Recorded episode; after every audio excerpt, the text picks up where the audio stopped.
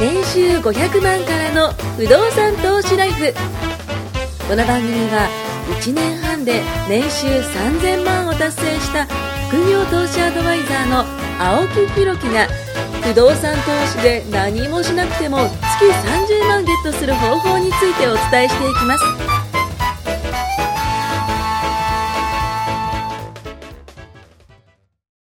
お願いします。お願いします。えー、今回はですね、ちょっと流行り物に手を出してみたというね、えー、話をしてきたねって言われても何も聞いてないから、僕。今こっち向いてあなた、ねって言ったけど、まるで下打ち合わせしてたかのように言うのやめてくださいよ。いきなり振られてんだ今まで全然違う話してましたもんね。今ちょっと収録前にね、あのー面白い不動産の話をちょっとしててね。ねしてたんですよ。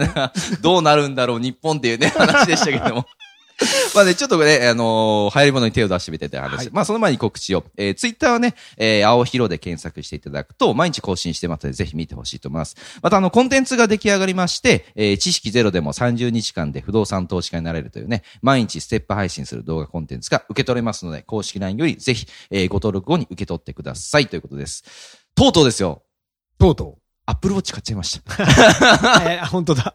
本当僕ね、だアップルウォッチをね、あの、前々から欲しいなと思ってたんで。すけど、手出したんだ。そう、あの、買っちゃいました。あの、こう、なんていうんですか、ちょうど僕が買おうと思ってる時に、新しいのが出るみたいな話があったんですよ。うんあの、モデルとしてですね。うんで、iPhone も出たじゃないですかそ。うですね。ね、もう、僕 iPhone 出たの知らなかったんですよ、実は。なんで？iPhone 出たんだって発思ったのが、表会があって、はいだいたい情報が出て、はいで、発売日にはもう5時から表参道のアップあの、 Apple Store 並ぶみたいのが恒例じゃないですか。今だって表参道の、えっと、Apple Store は、えー予約できないんですって。そう、入れないんですよ。で、行って、もしもしって言っても、ガラスの外からこうやって見てるしかできないです。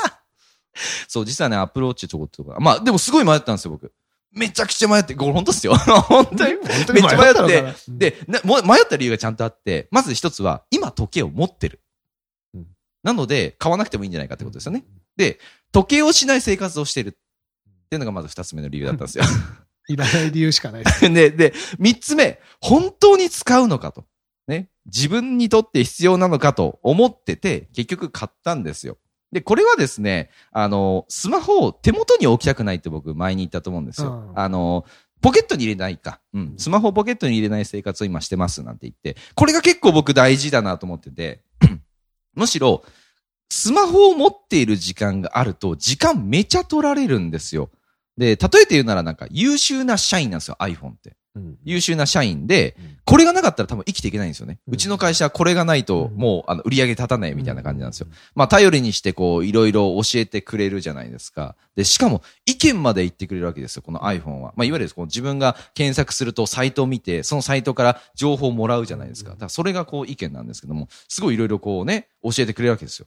で、結局部下にその洗脳されてしまうわけですよ、そのサイトからね。あ、こういうもんなんだ、こういうもんなんだ、優秀な部下はこう言ってる、そうなんだ、みたいな感じで、この社長はね、こういうふうにぐるぐるぐるぐる頭の中でこう、ね、洗脳されて、気づいたら人生をこう侵略されてたと。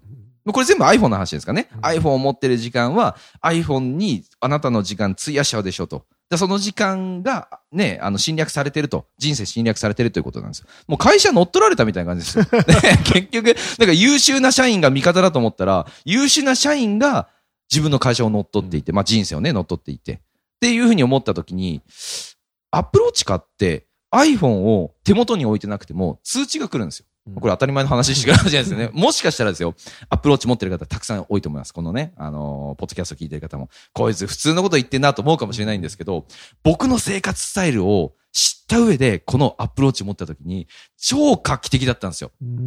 やっぱ、その、ぼ、僕あの、今午前中しか仕事しない生活なんですよね。うんで、午後は何もしない。まあ、何もしないっていうか、まあ、ちょっと打ち合わせがあるぐらいです。うんあったとしても。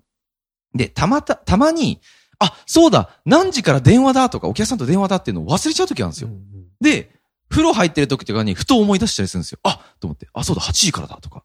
で、その時7時半とかなんですよ。風呂入ってる時に。あ、そうだそうだ、みたいな感じで。それって結構危険じゃないですか。うんもしかしたらどっかでね、気がつかないでそのままね、寝てて、次の日に、あ、やべえ、みたいな感じになると。さすがにそれはあの、良くないなと思うんで、でも、アプローチはね、スマホ手元になくてもね、通知が来るんですよ。こう、ブルブルってなるんですよ。うんそう、ブルブルってなるんですけど、なんかトスさんがずっと、こっちを見て当たり前の、当当たり前前のこと言ってんなと思って聞いてたんですけど。でも、今まで僕がしてた腕時計は、うんそんな通知は来なかったんですよ。何百万もするのに。そう、何百万もする。だって、何百万もするものを、ん何百万とお金を払ってんのに、もらえる情報は時間だけですよ。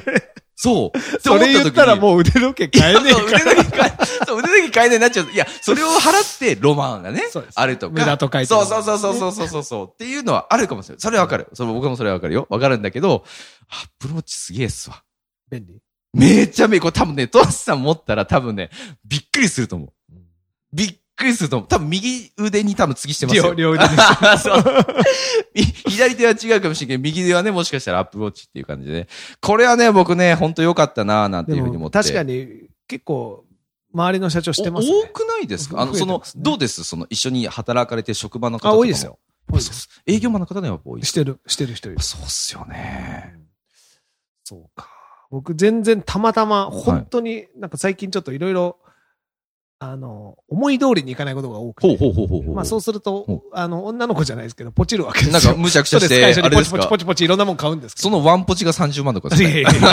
その中に、僕あの、G-SHOCK を買ったんですよ。おー、いいですね。G-SHOCK いいですね、いいですね。歌詞を G-SHOCK ですね。大学の時僕 G-SHOCK 集めてたんで、めちゃくちゃいっぱい持ってたんですよしたもんね。ベビー G だとか。ラバーズコレレクション。はいはいはいブロックマン。はいもう現代スピードモデルももちろんそうです。はいはいはいはい G-SHOCK に囲まれて生きてたんです。僕 G-SHOCK とナイキのスニーカーばっかりだったんですよ。おいいじゃないですか。当時大学の時ってそれがすごい好きで。出て流行ってる時がね、ありもうもう流行りのピークに買い漁るわけです本当に久一しぶりに。番高い時に買うんですね。そう、ちょっとアウトドア、もキーとかスノボとか行くときに、確かに、まあ、やってられてましたもんね。100万だ、200万だする時計をしてる必要もないし。もっと機能的で、確かに全部、あの、自動負けのやつで止まるわけですよ。何本も時計ぶら下げて止まって。まあ僕、それで断捨離して1本にしたはずなのはいに。なんかしないけど衝動買いでまた時計買ったりして、なんか行ったり来たりしてんなと思いながら、で時計なんてもう全くいらないのに、うんなんまあか、スマホがありますからね、そうそうそう、その、新しくちょっとトライしようみたいなことに、僕、バス釣りをちょっとこの前、連れてってもらったんですよ。よ僕今師匠がいて。フィッシングをしてですね。すげえ僕なんか、面白いですか？なんていうのかな、うん年45になって、はいこの後、年取った時に続けられる趣味ってなんだろうと思ったらあ、いいんじゃないですか？僕無趣味だ。だなと思って、うんうんうんちょっと先輩に連れてってもらったんですよ。はいはい。で湖の上にですね、うんうん10時間とかいるわけですよ。ああ、結構いるんですね。で、釣れないんですよね。僕舐めてたんですよ。うんうんうんもうすぐ釣れるもんだと完全にバカにしてたんですけど、あ、本当に釣れないんだって。すげえ反省しました。で、ひルアーとょいひょいひょいひょい先輩が釣ってるのを見て、あ、あ隣では釣ってるんですね上手だなと思って。って。僕は同じ道具を使ってるんですよ。うんうんうんで、うん。全部お膳立てしてもらってるのに10時間やって釣れないとかもあるんですよ。よで、その時に時計をしてて思ったんですけど、うんあの、なんか、なんかもうちょっと釣りっぽい時計がしたいな。もう格好から入るんで、帽子かぶろうとか、なんか、あの、どうせ釣りやるなら釣りっぽい感じにあ、しちょったいみたいな。とずつ釣りバカにしじゃないけどね。そうそうそう。だから本当になんかそんな風にしてこうかなと思って、時計も買おうかなと思って、その時に、あの、なんか調べてたんですよね。はいはい。やっぱ G-SHOCK とかプロトレックいろいろあるじゃないですか。はい、あ釣りをしてりますね、ありますね。でなんか知んないけど、本当に昨日、一昨日ぐらいかな。あ、そうなんですかあの、なんかいろいろうまくいかないことがすごく今、スストレスが多くて。あなんだかすっきりしねえな、みたいなことがあって。200万ぐらいの G-SHOCK 買ったんですかいや違うからから安いやつ。金ピカ、金ピカのもう金で作られてるような。無垢の、無垢の金のクこれダイヤがショックに弱いじゃないですか。落としたら傷つくし。でも、ダイダイヤ電波ソーラーみたいなのあるじゃないですか。ああ、のもう、も本当にもう、ね、受けるや時つ。間も狂る。わない。ああ、そういう機能的な時計1個買おうと思って。ポチポチっと買って。ああ、そうなん今ですね。届くのを待ってるんですよ。へえ。なんかたまに僕そういう無駄なことするんですよ。無駄にいろんなもの、あ、もう今まで買おうと思ったらもう全部買おうみたいな。右手に G-SHOCK。いや、しないしない。そういう遊びに行くとき、例えはいばボード行くとか、釣り行くとか、はいうときに買おうかなとか、ん。全く必要ないんですよ。うんうん。わかる必要ないけどわ買うときってあるじゃないですか。かるめっちゃわかる。これはでもすみません、無駄ですよね。そう、いいんです。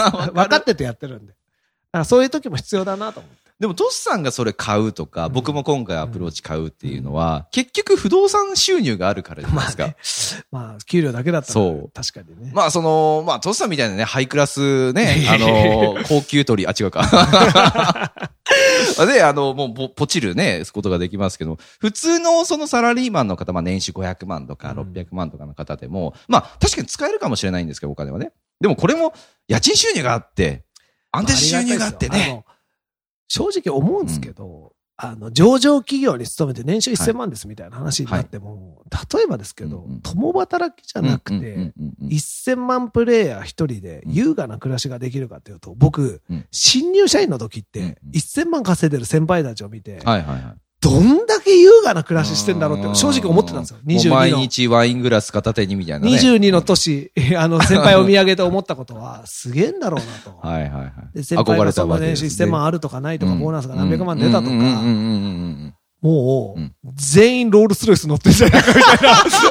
本当に、もう、出社するときにプップーってね。そう。ぐらい思ってたんですよ。まあみんなベンツだ、BM だ乗っはいはいはいはて、いもう本当に金なんて何にも考えずに全員ゴールドカードでもうピュピュピュピュピュ使うもんだ美味しいもんと、食べてと。うん当時の僕は思ってたんですよね。でも、いざ1000万、1500万稼ぐようになった時に、普通に暮らしたら全部なくなるなっていうのが。あ、その家族とかで。そう。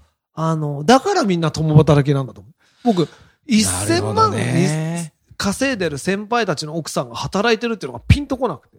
僕僕母子家庭でめちゃくちゃ金ない家に育ってたんでああ、なるほど、なるほど。母ちゃん一人で僕と妹を育てて団地に住んでみたいなスペックで別にそれに、まあ、お金あるとは思ってなかったけどうん、普通に暮らせてたから。だかはら、逆に言ったら何倍も給料もらってる人のお母さんが働いてるってすごい不思議で。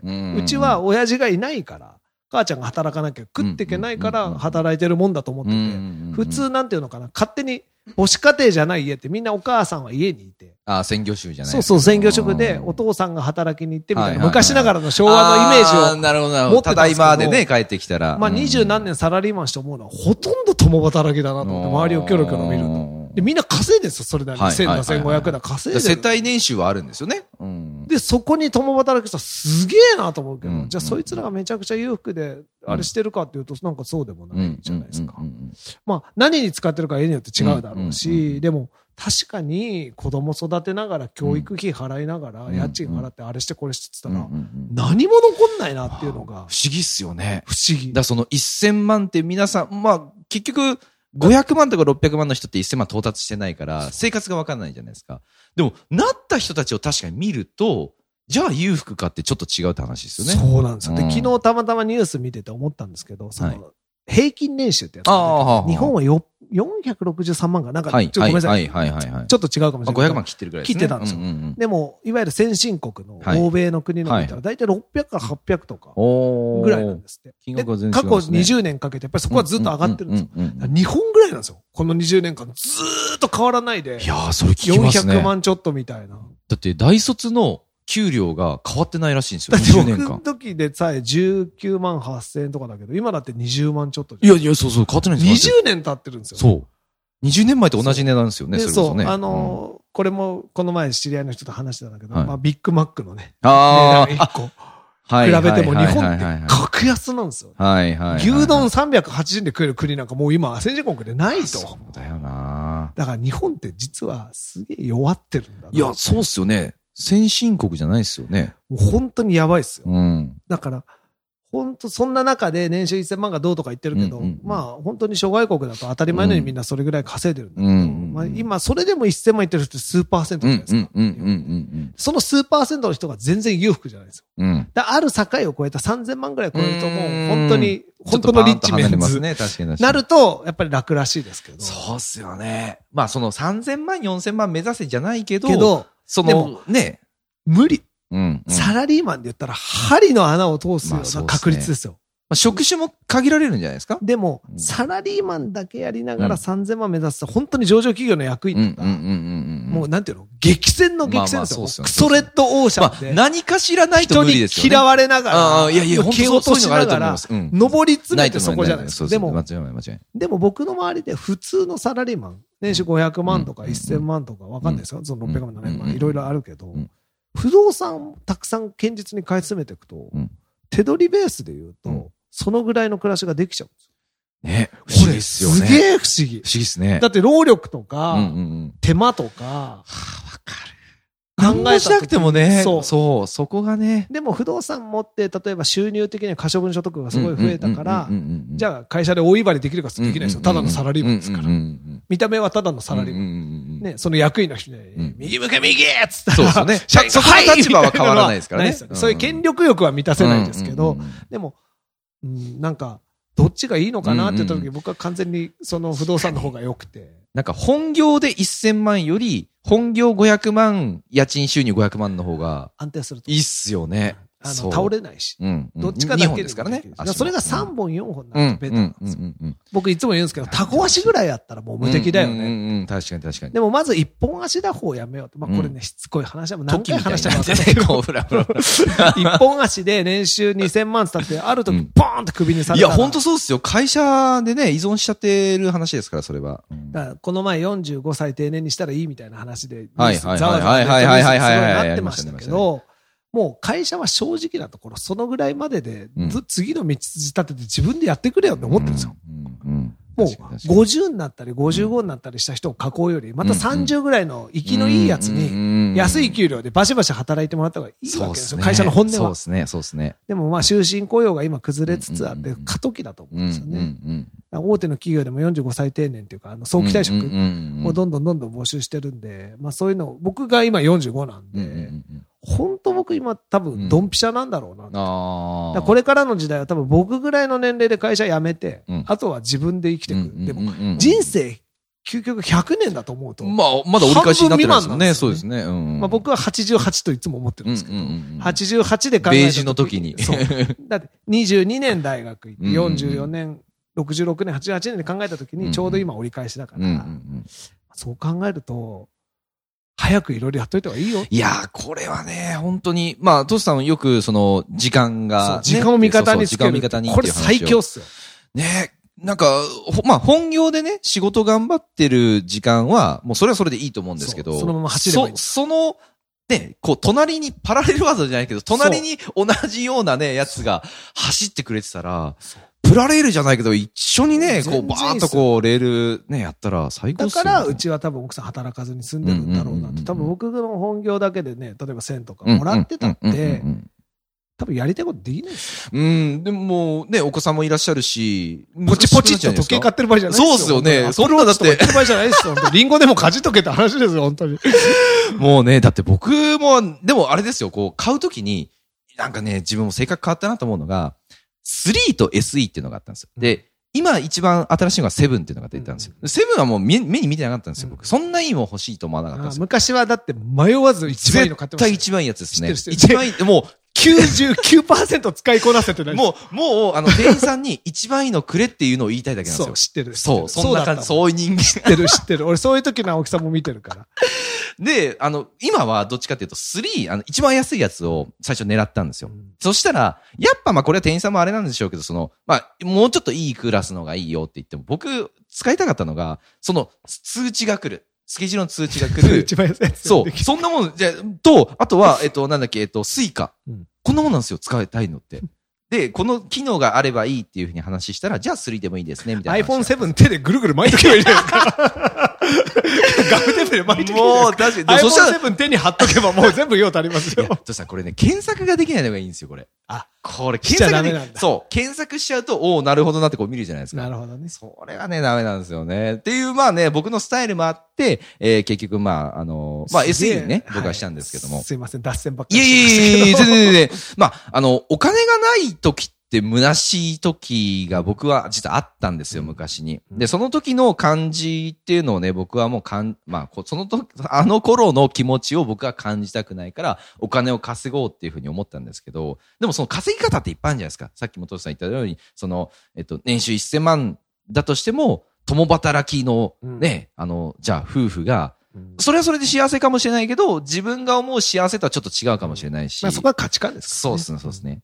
じゃあどういう自分がね、追い求めてる幸せかって言ったら、まあ、大抵は奥さんが家にいて、子供たちがね、あの、パパお帰りってこう帰ってきて、自分は自分でその、仕事はちゃんと頑張るけども、そんなすごい残業してとかじゃなく、えー、か、ね、あの、普通に仕事して、あの、お金が入ってくる。で、かたや安心した、こういった給料、まあ、キャッシュポイントか、っていう不動産が入ったら、これ僕理想なんじゃないかなと思うんでね。理想だねうんでもそうなりたい人がやっぱ周りに集まるんでしょうね。うんそうじゃない人はそうじゃない稼ぎ方するから。確かに僕が、ちょっとそういう考えじゃないときは違ったっすそううん。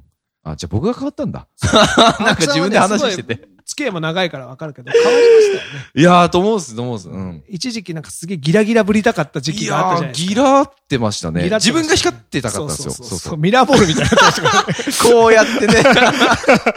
ぐるぐるぐるぐる。疲れるだろうなといやでもだいぶ楽になったでしょ楽、めっちゃ楽です、めっちゃ楽です。わかるわかる。そう。だからその考え方とかも変わったし、時間の使い方が一番変わりましたね。まあそれはね、若いからです。まあ若さまあまあゆえでそうですね、そうですね。いいんです、いいんです。本当にね。だってだから10個違うんだから。まあそうですね。僕変わんないでしょ僕僕が、じゃあ25歳の子を見たらうん若いなって思うんでしょうね。そうそうそうあ、そういう感じかなるほどね。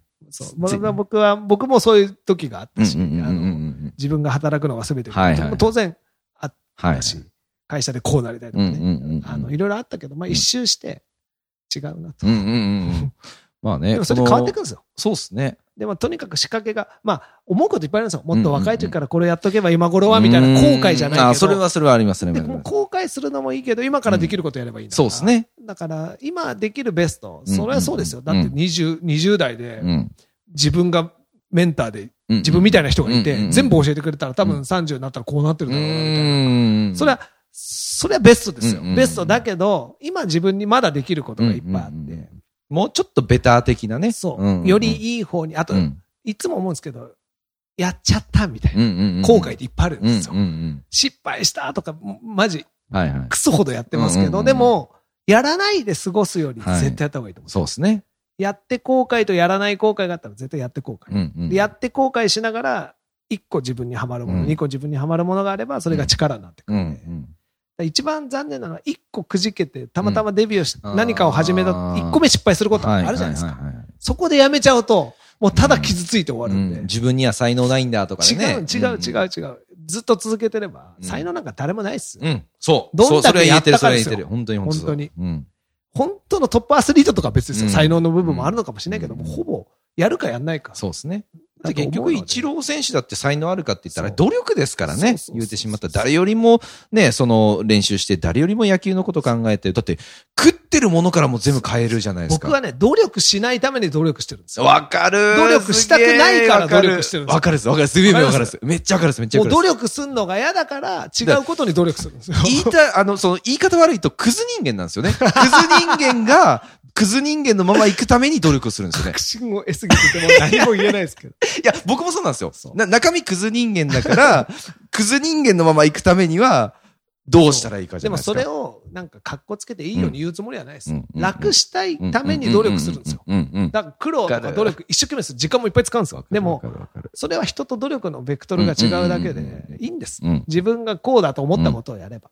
でも最終的には僕はなぎのような、もう何も考えなくてう、んとにかく不安がない。うんそのものすげえハイブラランドなものに身を包みたいとか、うん別にね、六本木に住みたいとか、うん玉間に住みたいとうんか違うんですよ。うん。何も心配しないでこれをやりたいって言った時に、ああ、やろうとか。ね。普通に暮らすのに、自分がいつまでも、へいこらへいこら、やってなきゃ。ゃいけないのだと辛いだろうな。そうですね。最後死ぬのに近づいてって、はい時間がだんだんだんだん貴重になっていくから、最後は何も考えないで。もう本当にやっていけるようなためのうん仕組みと努力を、仕組みと収入を作るために、今一生懸命努力をしたいなと。うん今まだ動けるかうんうんうん思ってます。あとは、仲間とね。やりたいことをやろうって言った時に、行こう行こうってこう、そうですね、そうですね別にそんなね、ギラギラする必要はないと僕は思ってます。だからその選択肢の皆さんが思う選択肢の一つが不動産投資であったらね。そうですままあ不動産が一番、そう、再現性が高い。やっぱね、いろいろやって思いましたね。いろいろやりましたよねいろいろやって思った一周して思うのは不動産すげえ。もう、もう、これ、これ、こもう不動産すげえっていうのをね、ももううスローガンに。悔しいけど、それを。越すようなことをいろいろ、でも、まあ、瞬間的に稼ぐとか、リスク取って増やすのはもっとありますよね。うん。もっと利回りいいし、もっと爆発的にいっぱいあるんですよ、うん実は。でも、なんか、いうまくいかないこともあるじゃないですか。うんでも、まあ、不動産って、ものすげえうまくいくことってないじゃないですか。うん。でもまあ、ある程度のとこまではいけるので。なんか不動産とプラス違うことやってほしいですね。そ不動産は絶対つけてる。だからそのあのマック行ったら必ずなんかポテトついてきちゃうみたいな。もうハンバーガーかどっちか わかんない。もう、もうセットです、これは、みたいな。必ずやっといた方がいいと思う。うんまあ余計なお世話です。うんだから別にこれ聞いて、そうなんだと思って始めてくれた人が、後で多分10年ぐらいすると超実感するんですよ。そうですね。実感するのがね、結構先なんですよ。まあ確かにこれは、ね。不動産買った瞬これは、間って、これはそうですね。うはうならない。これはそうですね。確かに。まあそれも含めてう、んぜひやってほしいな。そうですね。ぜひぜひ次回も聞いてほしいと思います。はいありがとうございます。ありがとうございます。今回も年収500万からの不動産投資ライフをお聞きいただきましてありがとうございました。番組紹介文にある LINE アットにご登録いただくと無料面談全国どこにいても学べる有料セミナー動画のプレゼントそしてこのポッドキャストの収録に先着で無料でご参加できます。ぜひ LINE アットにご登録ください。